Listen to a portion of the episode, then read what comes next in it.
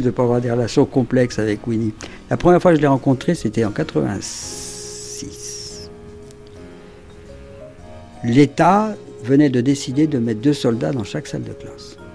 C'était la troisième année que les années scolaires ne se terminaient plus et que les gens passaient d'une classe à l'autre sans examen, sans rien, après avoir travaillé le tiers de l'année. Quand j'ai vu ça, je suis allé voir euh, tous les responsables du Civic Association étaient en prison, sauf le président qui était le docteur Dato Motlana. Je prends ma voiture, je vais voir un Motlana, je lui dis docteur, c'est pas possible.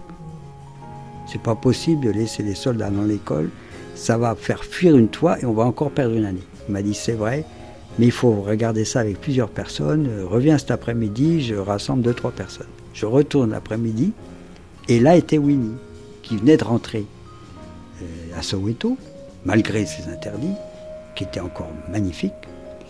Et là, je me suis trouvé en face d'une maman qui m'a embrassé, mais qui a totalement dominé la rencontre.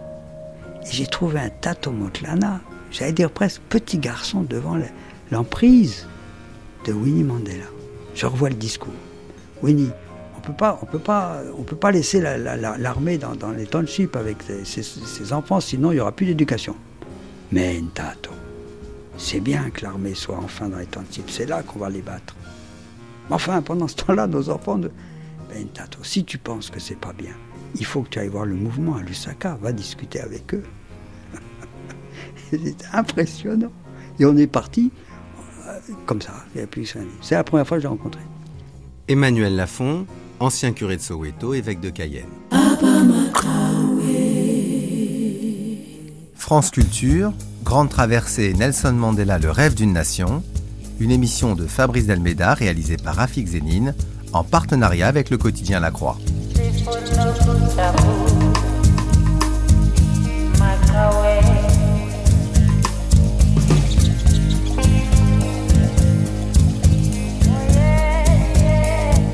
Ce matin, Winnie Mandela, la face cachée de Nelson.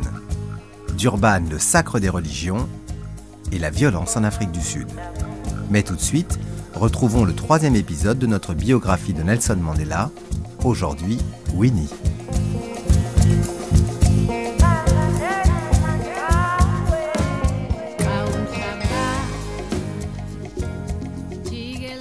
La fabuleuse histoire du gâteau de mariage de, des Mandela gâteau qui euh, rituellement euh, euh, aurait dû être consommé en partie du côté de, de la famille de la fiancée et en partie du côté du fiancé.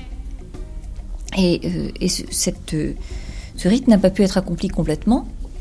Et de manière vraiment admirable, la cérémonie de mariage a été interrompue en son milieu Mandela a été rappelé euh, brutalement euh, à Johannesburg, mais Winnie a gardé jusqu'à aujourd'hui donc la moitié du gâteau qui n'a pas été consommé. Alors évidemment, ça m'a énormément fait rêver. Qu'est-ce qu'il peut avoir comme goût ce gâteau-là qui est toujours là et qui attend? Et évidemment, c'est un double gâteau. Il est probablement immangeable actuellement, et encore, peut-être qu'il est mangeable, je ne sais pas.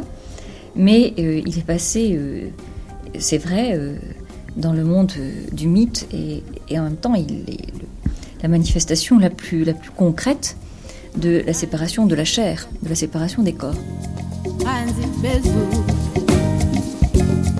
Nomzano Winifred Madikizela aura gardé 27 ans un morceau de gâteau de mariage avant de pouvoir en partager symboliquement la part réservée à la famille de son mari. Dans l'intervalle, la vie de la seconde femme de Nelson Mandela sera passée par tout l'arc des émotions d'une existence humaine. Comment dissocier son parcours de celui de son ex-mari et à contrario, comment penser l'existence de Nelson Mandela en retranchant celle qui, pendant son emprisonnement, fut son porte-parole le plus ardent. Pour beaucoup, Winnie représente sa face sombre, en particulier à cause des crimes et de la corruption qui lui ont été reprochés.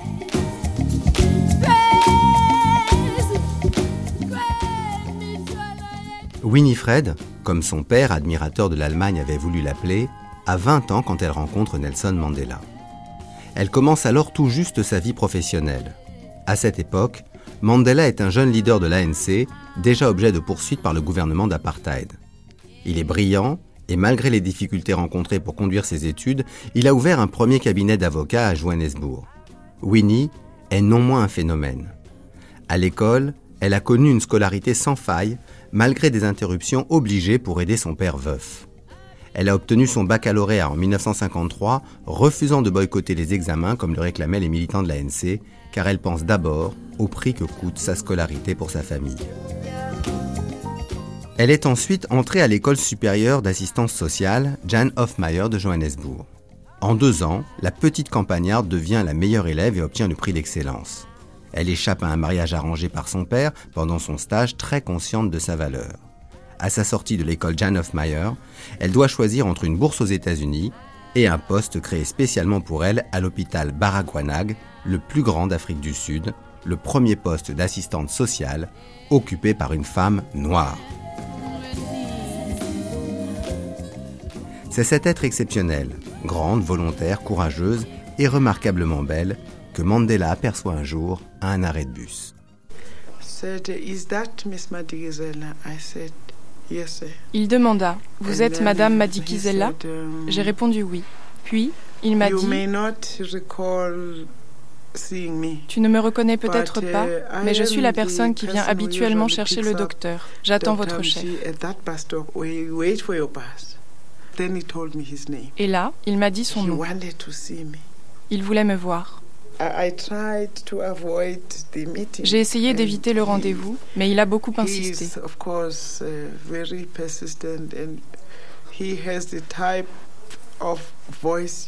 Et il avait ce type de voix à laquelle vous ne pouvez pas dire non.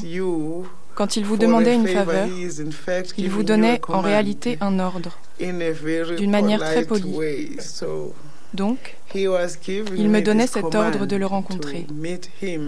Et en tremblant, je lui ai répondu oui.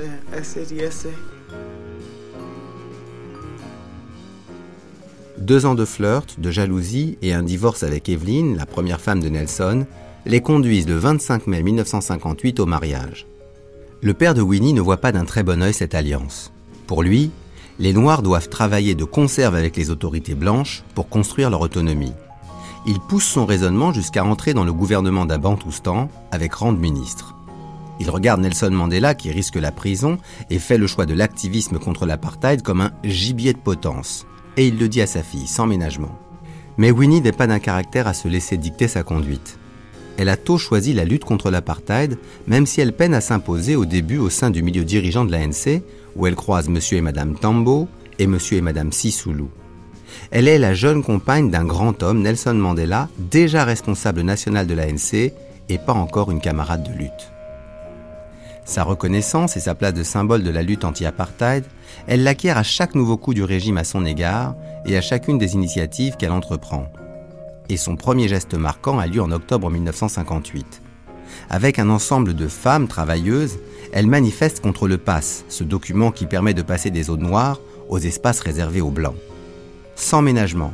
Alors qu'elle est enceinte, la police l'arrête et la maintient deux semaines en détention. Elle doit d'avoir résisté à cette arrestation à Albertina Sissoulou, l'épouse de Walter, l'amie de Nelson, qui est aussi sage-femme et incarcérée avec elle. Elle fait alors pour la première fois l'objet de l'attention des journaux. Mais la conséquence est lourde. Elle perd son emploi à l'hôpital. Une association de protection de l'enfance accepte heureusement de l'embaucher car le couple n'a presque pas de moyens d'existence. Le cabinet d'avocats de Mandela et Tambo est au bord de la faillite à cause des procès intentés par le régime qui obligent les deux hommes à suivre chaque jour les audiences. Alors qu'elle accouche le 4 février 1959 de sa première fille, Zenani, Nelson est au tribunal et pendant la grossesse de Zinzawa, sa seconde fille qui naît en décembre 1960, il était cinq mois en prison. D'ailleurs, Nelson entre bientôt dans la clandestinité, le 29 mars 1961, et Winnie doit élever seule ses enfants. En deux ans, sa vie maritale chavire. Elle ne croise son mari que très rarement avant son arrestation en 1962 et sa première condamnation. Deux ans plus tard, elle assiste au procès de Rivonia qui condamne son mari à la prison à vie. À la sortie, elle donne une interview. Tous les alliés sont les bienvenus contre l'apartheid. Madame Mandela, que ressentez-vous aujourd'hui alors que votre mari a échappé à la peine de mort? Je suis un peu soulagée. Ça aurait pu être pire. Ses défenseurs et moi, on s'attendait à la peine de mort pour tous les accusés.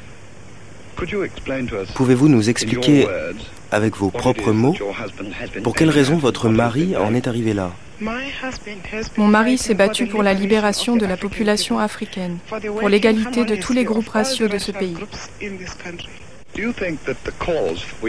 Pensez-vous que ces revendications, la liberté du peuple noir en Afrique du Sud, ont été défendues par la lutte armée sous l'impulsion du Parti communiste, qui profite de ce mouvement pour diffuser ses propres intérêts? Dans ce pays, c'est une question à laquelle il m'est difficile de répondre. Car dans ce pays, la répartition des richesses serait bénéfique pour la population africaine. Les communistes sont pour ce partage de la richesse. Et nous marcherons main dans la main avec toutes les organisations qui défendent les intérêts des Africains.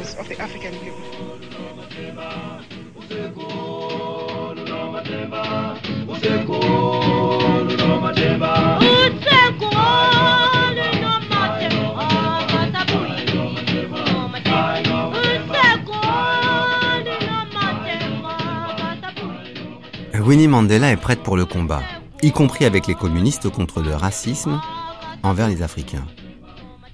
Elle a refusé de quitter sa terre natale pour l'exil malgré les conseils d'amis éclairés comme Bram Fisher, l'avocat de son mari. Elle a même refusé un poste offert à l'université de Kampala en Ouganda. Et pourtant, les tracasseries ne cessent pas. Elles prennent d'année en année une ampleur et une dureté qui étonnent rétrospectivement. Des agents provocateurs l'entourent pour la pousser à la faute dès 1962. Des espions la surveillent pour établir les ramifications de l'ANC clandestine. L'histoire de sa persécution suit la courbe paradoxale de sa popularité et touche tous les secteurs de son existence. Le travail d'abord car la police dissuade et fait pression sur ses employeurs pour l'empêcher d'avoir des moyens d'existence. La famille ensuite est touchée et ses enfants sont ballottés entre des tentatives pour les envoyer en exil, les visites parcimonieuses autorisées au pénitencier de Robben Island pour voir Nelson, et les intrusions de la police qui effectuent des perquisitions volontairement brutales. Winnie est poursuivie à la fois comme responsable de l'ANC mais surtout en tant que porte-parole des hommes reclus au bagne. Le but est de l'isoler, de la faire taire, afin que l'on oublie les détenus. En 1969, d'abord, elle est arrêtée, incarcérée, torturée et jugée pour complot contre l'État. Elle n'a pas résisté à la torture. Et à la peine de prison qui la frappe s'ajoute la honte qui la ronge. De ce séjour en prison, elle ne sort pas indemne. C'est la peine la plus rude qu'elle endure.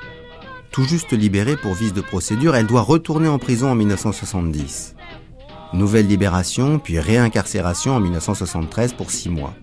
Ce jeu de va-et-vient se déroule au moment même où la cause de Nelson Mandela semble en partie perdue. L'ANC a beau essayer de faire de lui un symbole, les grandes nations font peu de cas de sa situation. L'agitation à laquelle se livre Winnie, son implication dans les réseaux clandestins, les mauvais traitements dont elle est l'objet sont autant de moyens de secouer de sa torpeur l'opinion internationale, et le gouvernement sud-africain prend conscience de ce qu'il ajoute comme prestige à cette martyre à chacune de ses incarcérations.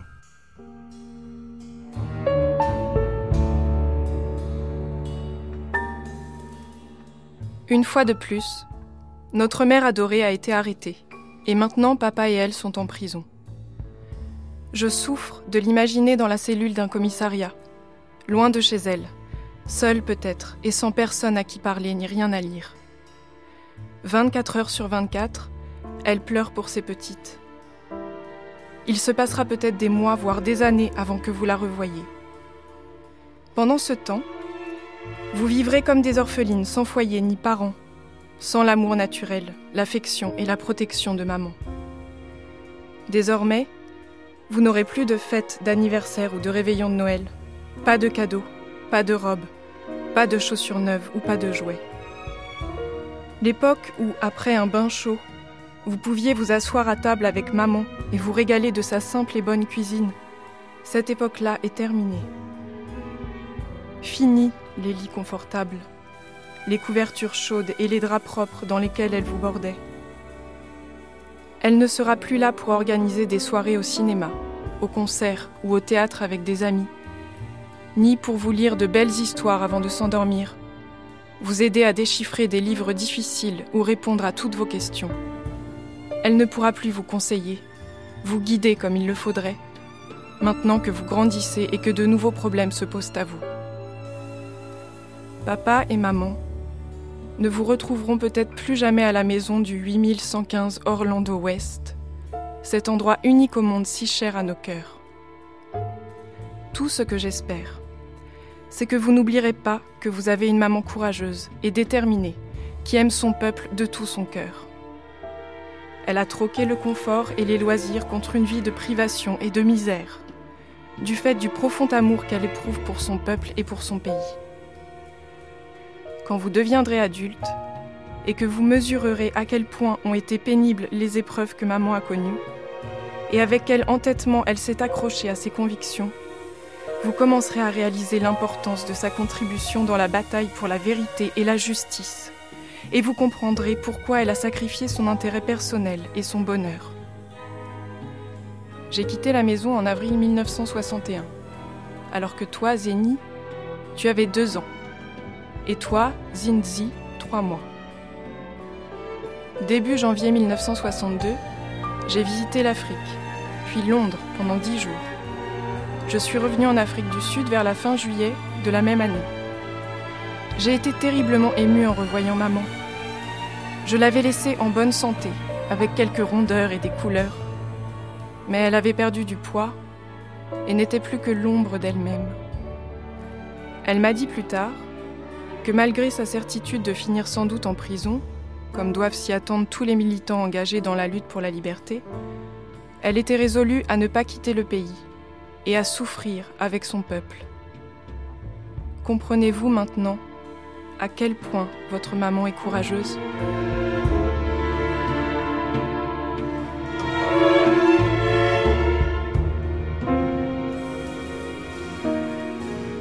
Une autre technique est tentée pour faire taire Nomzano Winnie Mandela, une forme contemporaine de déportation.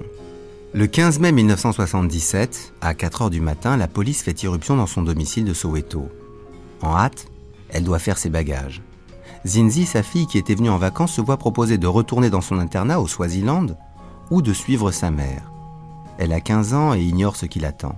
Elle décide de rester avec Winnie. En quelques minutes, la maison est désertée et les deux prisonnières sont placées à l'arrière d'un camion militaire. Elle découvre 375 km plus tard qu'elles sont assignées à résidence à Brantford, dans l'État libre d'Orange, une petite ville de 5000 habitants au cœur du système africaner. Ici, l'anglais est presque une langue étrangère. La police espère que dans ce désert culturel, elle va être oubliée par la communauté internationale. Officiellement, la décision de bannissement doit durer 5 ans, mais elle est renouvelable. Si l'administration est aussi sévère à son encontre, c'est que Winnie, depuis l'année précédente, est devenue la figure saillante des leaders de l'ANC qui ont soutenu le mouvement de soulèvement des jeunes de Soweto. À la tête de l'association des parents noirs, elle a même insulté les responsables de la police qui ont donné l'ordre de tirer sur la foule de lycéens pacifiques qui manifestaient le 16 mai 1976. Depuis, les jeunes ont identifié en elle une sorte de mère libératrice. L'exil, ici, ça revient vraiment au même qu'être en prison. C'est être en prison à ses propres frais. C'est un isolement complet. Uh, et c'est très difficile d'être loin de ses amis et d'être complètement isolé intellectuellement. Être dans un endroit comme celui-ci, où vous ne pouvez pas interagir avec votre communauté, c'est quelque chose de vraiment très dur. Et bien sûr, le plus dur, c'est d'être sans mes enfants, de ne pas avoir la chance d'accomplir son rôle de parent comme le font tous les autres parents dans les sociétés démocratiques. La plupart d'entre nous n'ont pas cette chance d'être présents pour nos enfants. Et pour l'avenir, pensez-vous être libéré un jour? Bien sûr, j'en suis persuadée. C'est d'ailleurs pour ça que, malgré l'exil, je crois vraiment en notre libération. Et être en exil, c'est un rappel du malaise de notre société. Nous sommes tous quasiment en prison, même dans notre pays. C'est juste une plus grande prison. Tous les autres groupes opprimés comme nous. Nous sommes tous réellement des prisonniers dans la grande prison qu'est l'apartheid.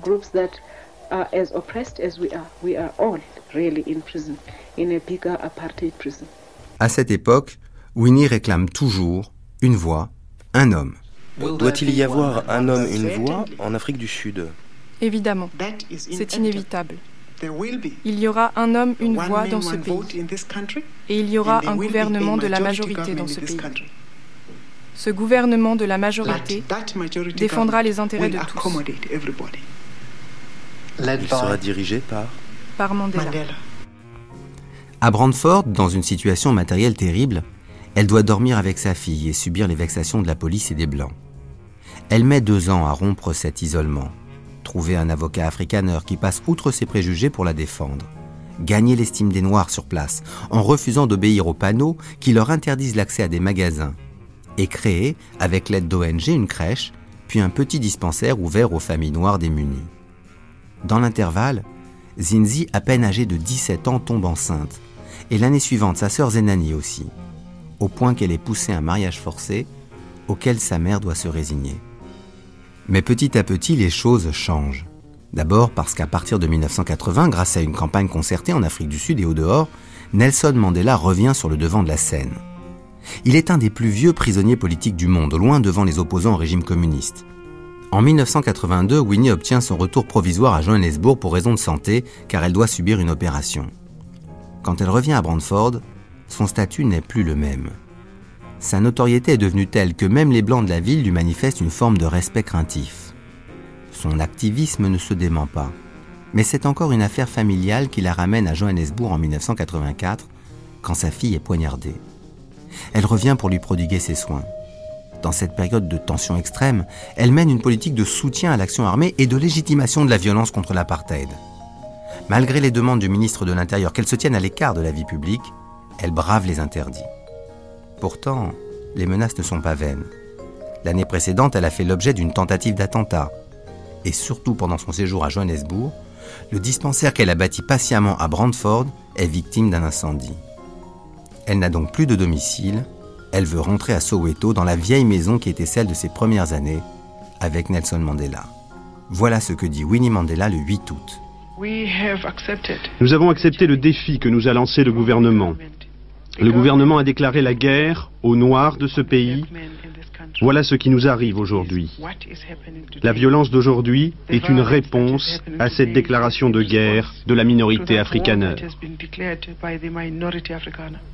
Le contexte de 1985 est très tendu. La réaction internationale monte. À Brantford, la femme de Nelson Mandela, Winnie, retrouve son chat et sa maison pillés et incendiés par des inconnus. Jeri jerungo wami buye kaya vati jeri wami. Musuku hamba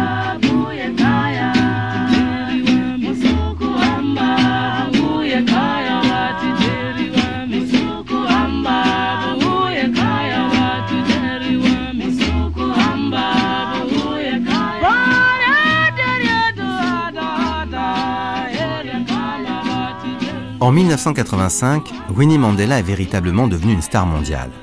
En Afrique du Sud, parmi les Noirs, elle est avec le prix Nobel Desmond Tutu la figure la plus en vue. Elle est régulièrement appelée dans les townships Mummy ou encore Mother of the Nation, mère de la nation. Elle a pris une place plus importante encore que sa vieille complice et rivale, Albertina Sisulu, devenue en 1983 présidente de l'UDF, l'organisation qui regroupe toutes les associations anti-apartheid. Elle est comme Desmond Tutu, une sorte de figure intouchable pour le pouvoir blanc. Un enfant noir au nom célèbre, Zandwa Mandela, petit-fils de Nelson Mandela. Noir et blanc dans la même eau, alors, où est l'apartheid? Côté jardin, des journalistes aux aguets, côté cocktail, un public de vieilles dames, faussement impassibles. Enfin, Winnie Mandela. Accompagnée par ses enfants et petits-enfants, Winnie Mandela reçoit l'hommage d'un bouquet de télévisions étrangères. Winnie Mandela, véritable princesse, son mari descend d'une famille royale, Winnie Mandela l'indomptable, arrêtée, emprisonnée, bannie. Aujourd'hui, elle revient d'une visite à son mari et malgré les risques, elle s'adresse à des journalistes étrangers. Il lui est interdit de parler à la télévision sud-africaine, d'où l'étonnement des indigènes blancs qui la découvrent en vedette dans leur hôtel. Quatre heures plus tard, l'arrestation. Elle brave l'interdiction de revenir dans sa famille. Entre l'hôtel du Mont Nelson et le chemin de Soweto, l'apartheid lui saute à la figure.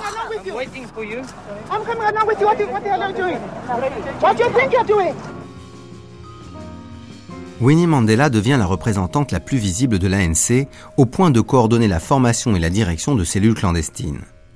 Par sa bouche, c'est Mandela lui-même qui est censé s'exprimer. Pourtant, elle prend ses décisions seule et penche pour une ligne radicale et armée.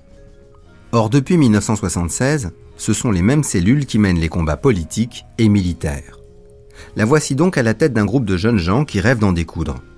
Pour donner une forme et une couverture à son activité, elle accepte la création d'un club de football portant le nom de sa famille, le Mandela Football Club de Soweto. Elle n'est pas la première à accepter qu'un club de sport porte son nom. Rien qu'à Soweto, il existe des formations du nom de Walter Sisulu ou de Desmond Tutu.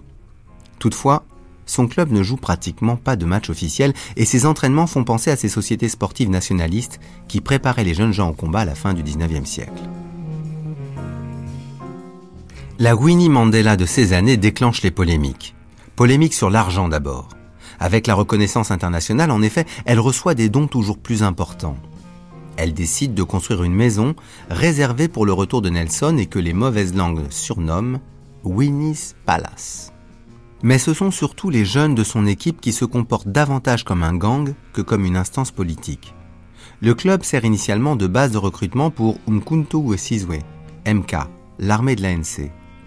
Or, la violence explose dans les townships surpeuplés, entre conflits d'intérêts et tensions entre mouvements politiques. Dans cette période, les traîtres sont exécutés par le supplice dit du necklace, rejeté par les organisations pacifiques. La victime se voit placer un pneu autour du cou, puis asperger d'essence avant d'être transformée en torche vivante. Entre 1984 et 1989, 700 personnes environ périssent de cette manière. Or Winnie, prend la parole à Musiville le 13 avril 1986 pour défendre cette pratique.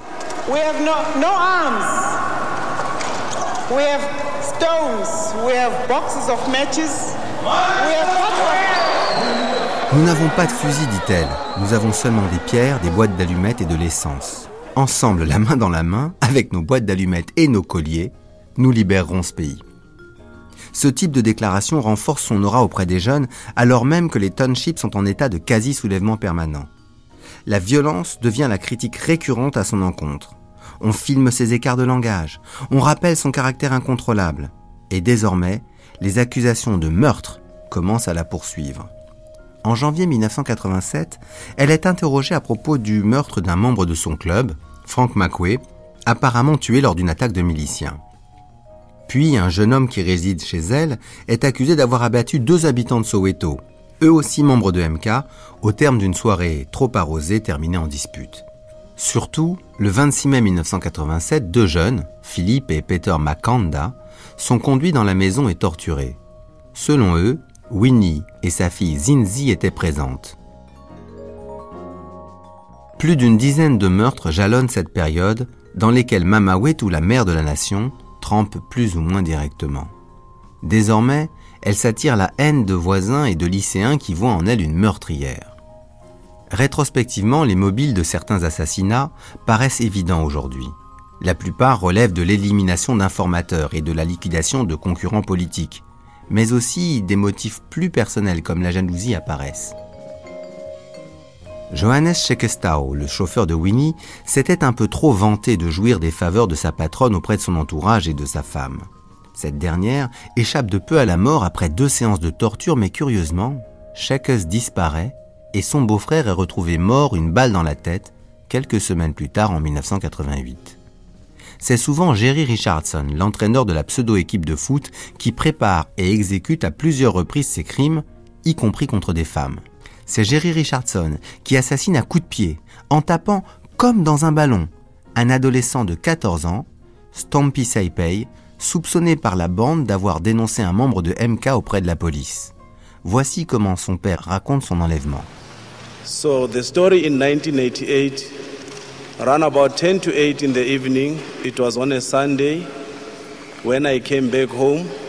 Voici l'histoire de 1988. Il était 8h moins 10, un dimanche, quand je rentrais chez moi. Un jeune homme nommé Michael m'a interpellé avant que je rentre à la maison. Il m'a dit, Winnie veut te voir dehors. Je l'ai suivi dehors. La camionnette était garée dans ma rue, à côté de chez moi. Quand je suis arrivé à sa hauteur, il y avait Madame Mandela Winnie, avec son chauffeur Michael, et quelques jeunes que je n'ai pas reconnus. Mon fils Lolo était dans la camionnette. Il était couvert de bleu et il tremblait. Madame Mandela m'a dit qu'elle embarquait Lolo car il avait été reconnu comme espion.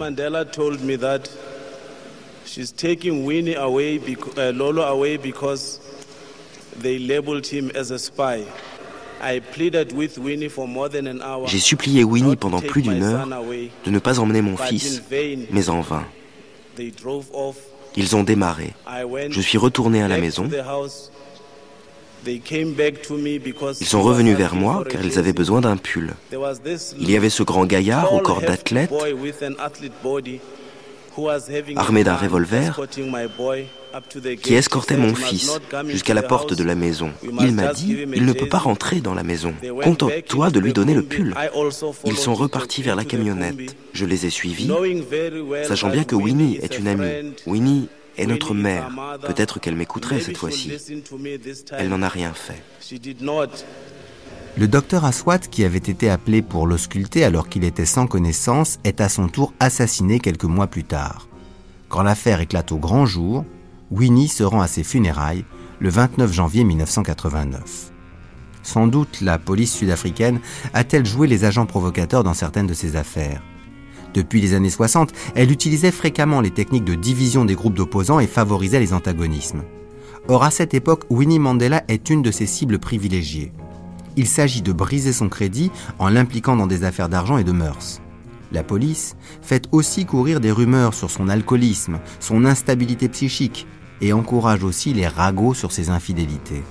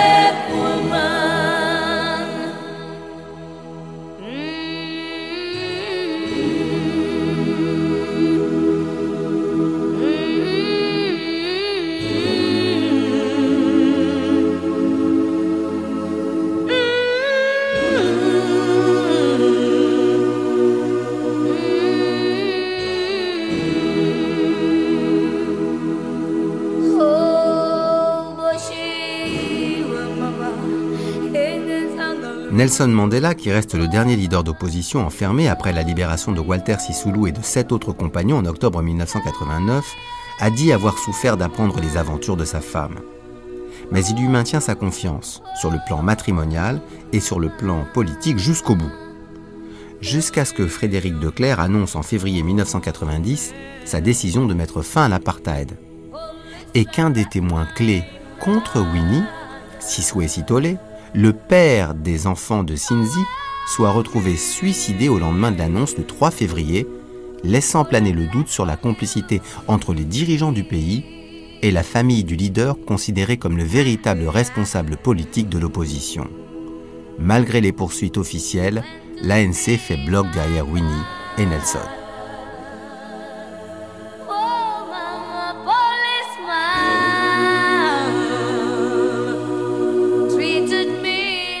Nelson a 71 ans, Winnie, elle, est âgée de 53 ans. Ils n'ont pas vécu ensemble depuis 27 ans. Le couple paraît plus de façade que de fond. Dans leur maison, Winnie's Palace, enfin aménagée, ils se voient peu. Ils sont aspirés par une vie publique intense. Elle est d'autant plus forte que la fascination pour Nelson Mandela et tout ce qui le concerne dépasse la seule Afrique du Sud et nécessite de nombreux déplacements à l'étranger. Winnie assume pleinement son rôle de première dame en devenir. Déjà pourtant, des tensions se font jour dans la perspective adoptée par les deux époux. Pour Nelson Mandela, il s'agit d'amplifier une ferveur. Pour sa femme, il est difficile de rentrer dans l'ombre après avoir été des années en première ligne, souvent suivi par une meute de photographes. L'ombre est d'autant plus épaisse que le 9 mai 1990 s'ouvre le procès de Jerry Richardson qui risque de la mettre en cause pour ses activités au sein du club de foot. Bientôt, elle est inculpée et son procès débute le 4 février 1991. Elle est accusée d'avoir séquestré et assassiné de jeunes méthodistes. Son alibi repose sur son absence supposée du lieu du crime. Elle est toutefois condamnée à six ans pour complicité. Pendant le procès, Nelson Mandela est venu aussi souvent qu'il le pouvait en séance. Il se tenait là, silencieux, écoutant les charges et les plaidoiries. Après la condamnation de Winnie, son avocat, Georges Bizos, fait appel. Winnie Mandela aura gain de cause devant cette instance supérieure. Ils sont souriants et décontractés, Nelson et Winnie Mandela, en arrivant au tribunal de Johannesburg ce matin. Ce n'est pas mon procès, c'est celui de Madame Mandela, précise Nelson. Et il a raison, puisque devant la justice s'ouvre le procès de celle que 24 millions de Noirs ont appelée la mère de la nation. Et puis, cette dernière minute en provenance d'Afrique du Sud. Winnie Mandela, l'épouse du vice-président de l'ANC, reconnue coupable d'enlèvement par la Cour suprême de Johannesburg, une affaire qui avait provoqué notamment la mort, l'assassinat d'un enfant. De Johannesburg, Pascal Cholet. Winnie Mandela est donc coupable, coupable d'avoir enlevé trois enfants et un adulte le soir du 29 décembre 1988, coupable également de complicité pour coups et blessures. Nelson Mandela, son mari, présent lors du compte-rendu du juge, avait un visage de marbre. Le juge de la Cour suprême de Johannesburg a nuancé ses accusations, reconnaissant que Madame Mandela avait autorisé les enlèvements avant de se rendre ailleurs, loin du lieu de l'agression. Winnie Mandela a donc le bénéfice du doute, car l'accusation n'a pu prouver qu'elle était présente lors du passage à tabac des jeunes gens. Le juge a cependant décrit Madame Mandela comme une menteuse délibérée, calme et froide. Dans le système juridique sud-africain, Winnie Mandela peut être condamnée à mort. La conclusion du juge est sans appel. Winnie Mandela est bien coupable. Ses avocats vont maintenant tenter de convaincre le juge d'une peine minimale. À la sortie du tribunal, Winnie Mandela, au bras de Nelson, son mari, souriait. Elle a déclaré Je veux que vous sachiez que je n'ai pas frappé enfants. Johannesburg, Pascal. Ce n'est pas la seule ombre sur son nom. Les années 90 sont pour elle un mélange de reconnaissance et une descente aux enfers. Reconnaissance, car elle est portée à la tête de la Ligue des femmes de l'ANC et qu'elle mène campagne pour les législatives de 1994 avec six autres leaders de son parti, en dépit d'une violente tentative pour la discréditer l'année précédente. Mais sa popularité est immense parmi le peuple noir, et c'est lui qui lui accorde son soutien lors des congrès de l'ANC, qui lui permettent de devenir député puis ministre des Arts et de la Culture et de la Technique, poste qu'elle occupe avec une certaine frustration car elle espérait une fonction plus décisive. C'est son poids qui a permis à son nouvel allié Thabo Mbeki de devenir vice-président. Mais le jour de l'investiture de Nelson Mandela à la présidence, elle n'est pas à ses côtés.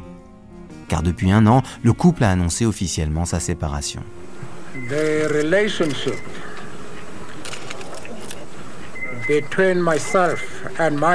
La relation entre moi et ma femme, comrade Nomzamo Winnie Mandela, Nomzamo Winnie Mandela, has become the subject of much media speculation. est devenu l'objet de nombreuses speculations de la part des médias. Remains undiminished Mon amour pour elle n'a pas diminué.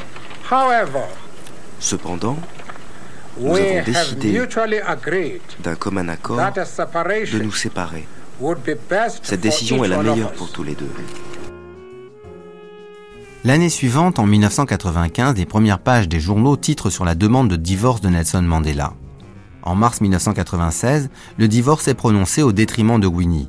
Elle n'aura pas la moitié de la fortune de Nelson qu'elle a contribué à bâtir. Son tort Depuis un moment déjà, elle avait un amant et surtout ne prenait pas les précautions pour que la chose reste relativement discrète.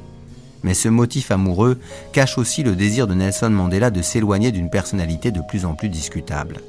Winnie est l'objet de plusieurs enquêtes pour des dépenses non justifiées au sein de son administration et pour avoir contribué à des trafics de diamants. Son affairisme a ainsi conduit à son limogeage du gouvernement. Désormais, sa vie et celle de Nelson suivent des cours très différents. Le voici qui se remarie avec Graça Machel, la veuve de Samora Machel, le président du Mozambique. Winnie, elle, espère devenir une personnalité centrale de la vie publique sud-africaine, comme si elle s'était débarrassée d'un poids. D'ailleurs, elle reprend son nom de jeune fille. Elle se fait désormais appeler Winnie Madikizela Mandela. Totalement plongée dans le présent, elle veut encore concourir pour la présidence de l'Afrique du Sud après le départ de son ancien mari. Son passé fait retour à ce moment. La commission Vérité et Réconciliation ouvre en 1997 une série d'audiences qui concernent d'abord l'ancien entraîneur du club, Jerry Richardson, puis s'attaque au Mandela Football Club et à Winnie elle-même le 24 novembre 1997. Pendant une semaine, une quarantaine de témoins se succèdent, accusant directement Madame Madikizela Mandela de 12 meurtres. Son alibi reste le même. Le 5 décembre, la séance est consacrée à sa version des faits et à sa défense. Elle nie tout en bloc et accuse les témoins, voire l'accusation, de participer d'une tromperie générale, d'une manipulation. La séance prend une tournure étonnante.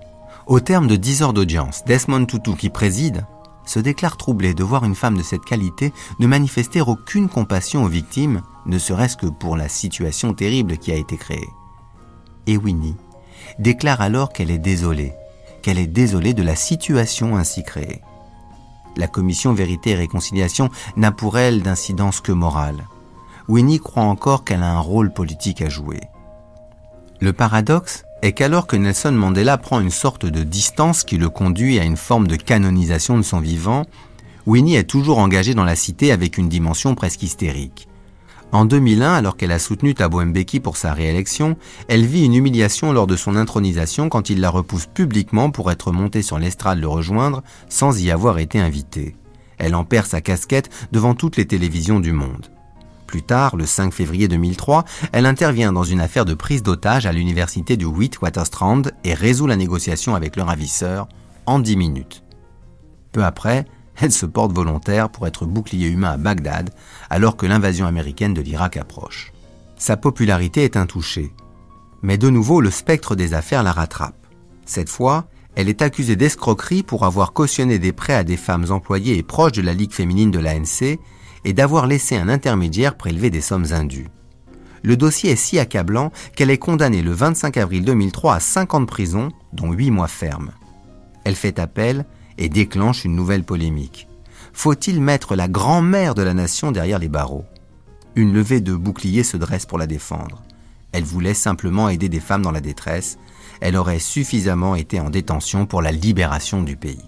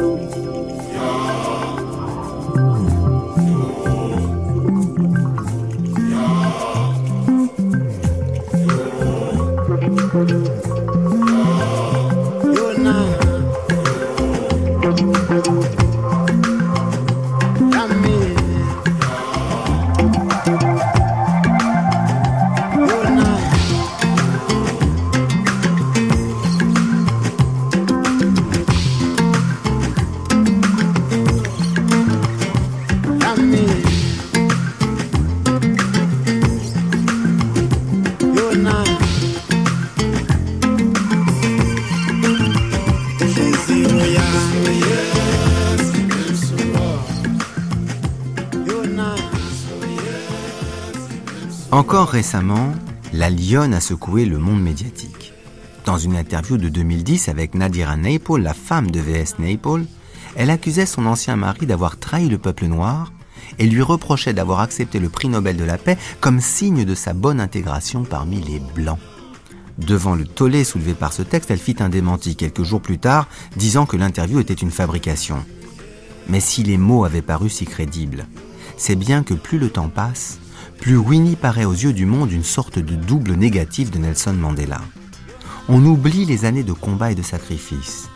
On oublie qu'elle a incarné pleinement l'espoir d'une Afrique du Sud nouvelle et porté la voix de l'ANC quand le monde détournait pudiquement les yeux pour ne pas voir la brutalité de l'apartheid.